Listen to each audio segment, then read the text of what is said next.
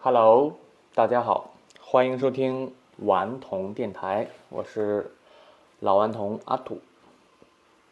昨天节目里面有提到一点关于人类这几十年里面啊传媒介质的变化，从传统的呃书和报纸，然后到电台、电视，到网络。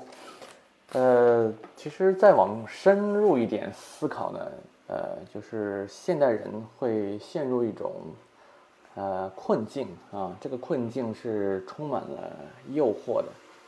这个诱惑怎么说呢？就是屏幕越来越多了，但是属于自己的时间呢，却越来越少。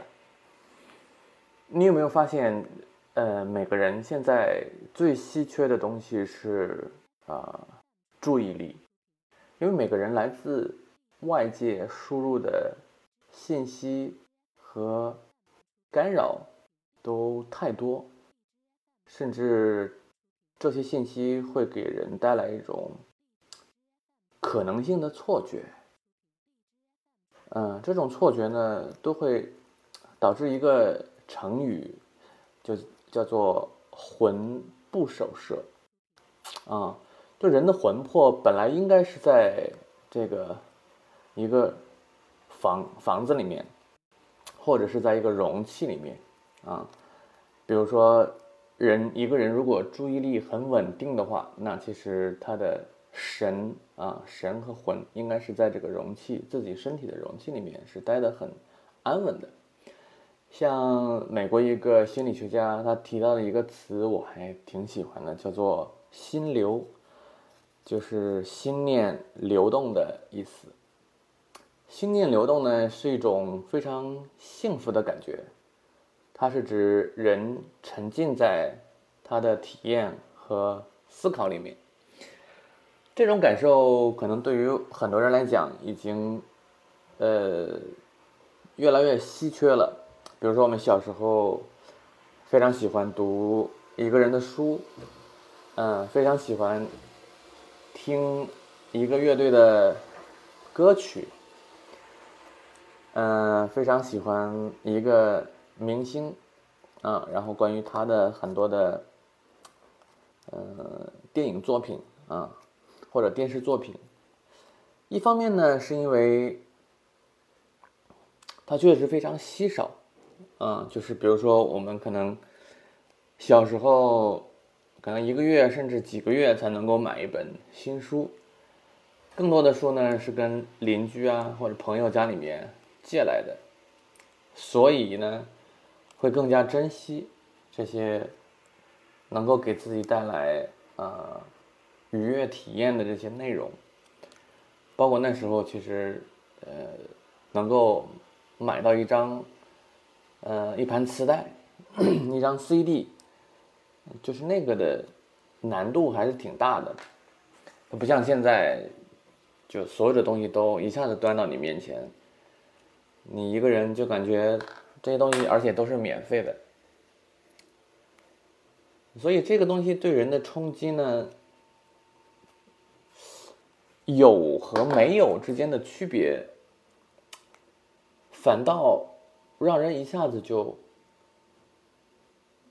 有点迷失了，尤其是像类似于，嗯，抖音、快手这种短视频，嗯，就甚至是有很多，怎么讲，非常，嗯，令人沉迷的短视频，我我我会称之为叫碎片化的碎片化的娱乐，这种娱乐的方式呢，很容易将心流的体验变成脑流。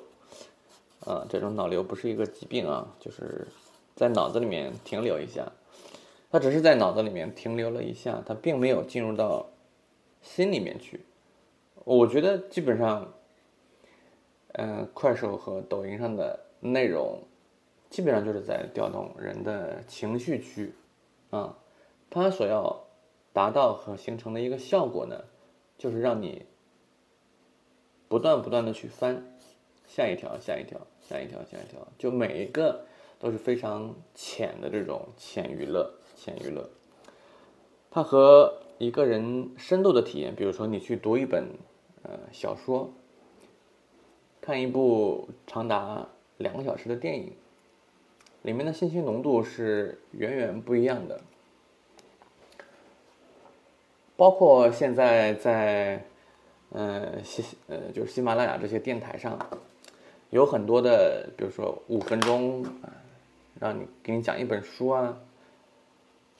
呃，在这个类似于 B 站啊这些网站上面有大概十分钟给你讲一部电影，是没错，他把这个这个理论道理都给你讲清楚了啊，故事的梗概呢也给你讲清楚了，你能做的就是你告诉别人说，哎，这部电影我知道他讲了一个什么故事，嗯，这个主角是谁是吧？他经历了什么样的事情？那讲一本书呢，就说，哎，这本书作者花了十用了十万字，然后讲了这样一个道理。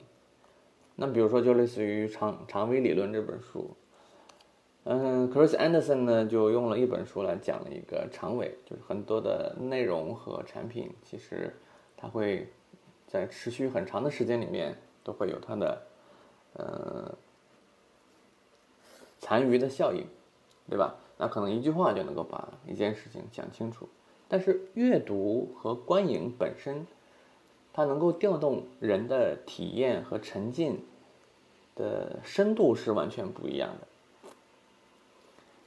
所以呢，现在注意力，大家的注意力能够停在一个地方久一点，其实是蛮难的。嗯，比如说现在的这些科技屏幕，给大家一个什么样的能力呢？就是我不需要。知道这个字怎么写，对吧？我可能有很多种方法，就能够把这个这段话写出来。那又方便又便捷又方便复制粘贴，嗯，然后存在云端，就是各种的方便。但是会有一个非常大的短板，就是这些字你可能都不会写了。比如说我在做节目的时候，我会用纸和笔来去呃写这个大纲，但是。就自己都知道，很多的字就提笔忘字，就越来越多，越来越多。嗯，那其实每个人回顾一下自己现在，比如说让自己完全脱离开手机，静静的自己待着，究竟最久可以待多久？能不能以小时为单位来记？能不能以天为单位来记？像我有几个朋友，我觉得还是蛮神奇的，嗯，他们其实就很沉浸在自己的世界里面，嗯，我觉得他们的幸福感还是挺强的。呃，我最近有一个理论，就是觉得。人不一定是要说活在特别丰富或者叫复杂的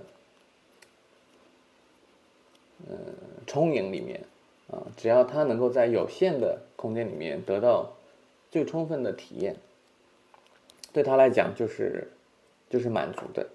这种满足感可能超出了从长期来讲，应该是会超出了。经常处在大量的信息的包围中的那种感觉，那种被大量的信息推着往前走的长期结果，只会让人陷入更深的迷茫和更深的空虚。但是这个问题该怎么解决呢？嗯，其实都会回到我们东方的智慧。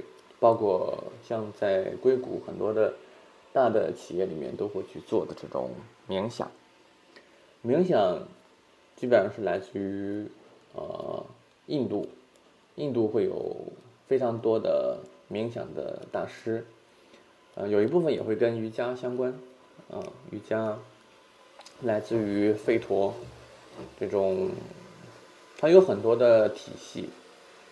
嗯，你像我知道的，他们就有一种比较简单的入门的练习，比如说就是你要去深刻的体会生活本身是什么，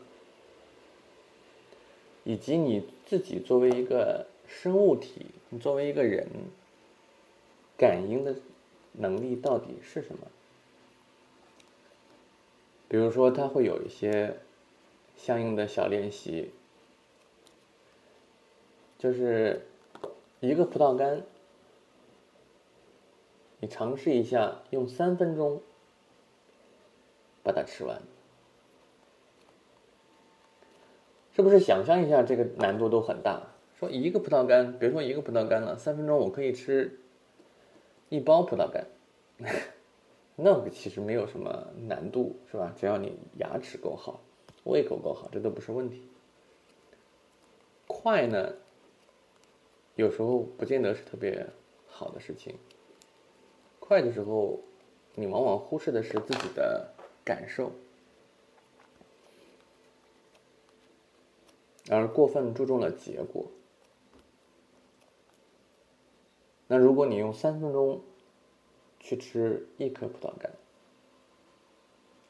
你的味蕾就能够一层一层的感受到这个葡萄干原来有那么多层的味道，每一层。都不一样。我原来三分钟吃一包葡萄干的时候，怎么没有体会到？然后又会发现，哎，葡萄干有这么多层的味道，我没有发现。而且我还没有发现的是，我竟然能够感受到这么多层的味道。这种感觉，好像只有小时候才有哎。小时候第一次吃葡萄干的时候，不知道什么是葡萄干，很想知道葡萄干从皮儿到最里面分别是什么味道，才会去细细的品尝，对这个世界的一切。都有那么多的好奇心，都很愿意停下来花时间去感受，而我们慢慢长大了以后，更看重的是结果，而不是感受。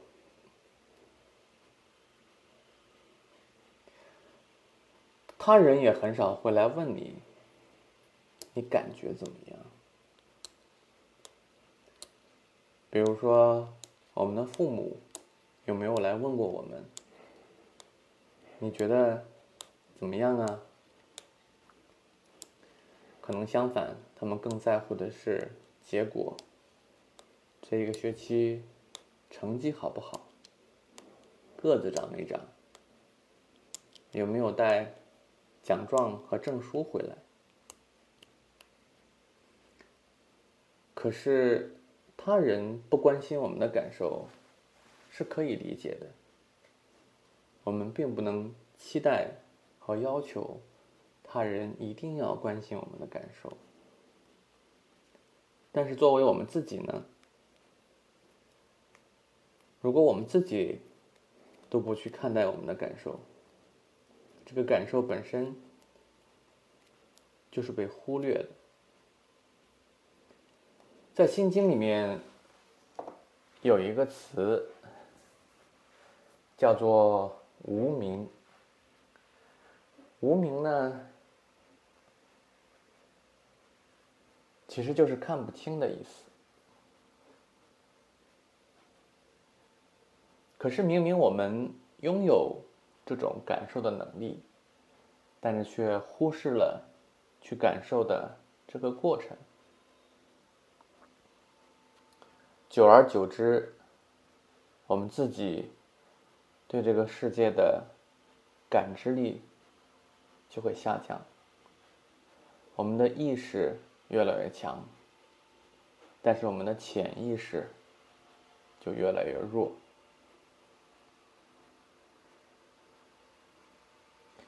这可能也从某一种程度上解释了为什么现在越来越多的人焦虑，甚至抑郁。当然，我会认为，相当一部分比例的所谓的抑郁是一种假性的抑郁，他会把焦虑不安，或者我刚才讲的魂不守舍，理解成抑郁。因为他和他的意识和潜意识很难统合在一起，所以导致他也不知道自己要什么，不知道自己的兴趣在哪里，究竟什么是自己活着的意义？因为感觉不到，感觉。感觉原来是那么重要的东西。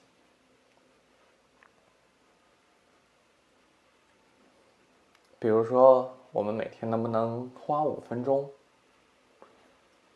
试着去感受自己的身体、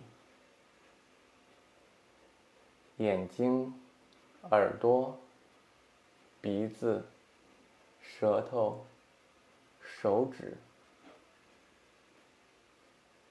每一个能够提供敏感知觉的器官，试着去感受一下它的颗粒度能不能再密集一点。然后我们要相信时间的力量，五分钟的感受，坚持下来一周，可能你的。心神就会慢慢的回到你自己的身体里面。那个时候，也许你对你这个世界和你自己的认识也会不一样。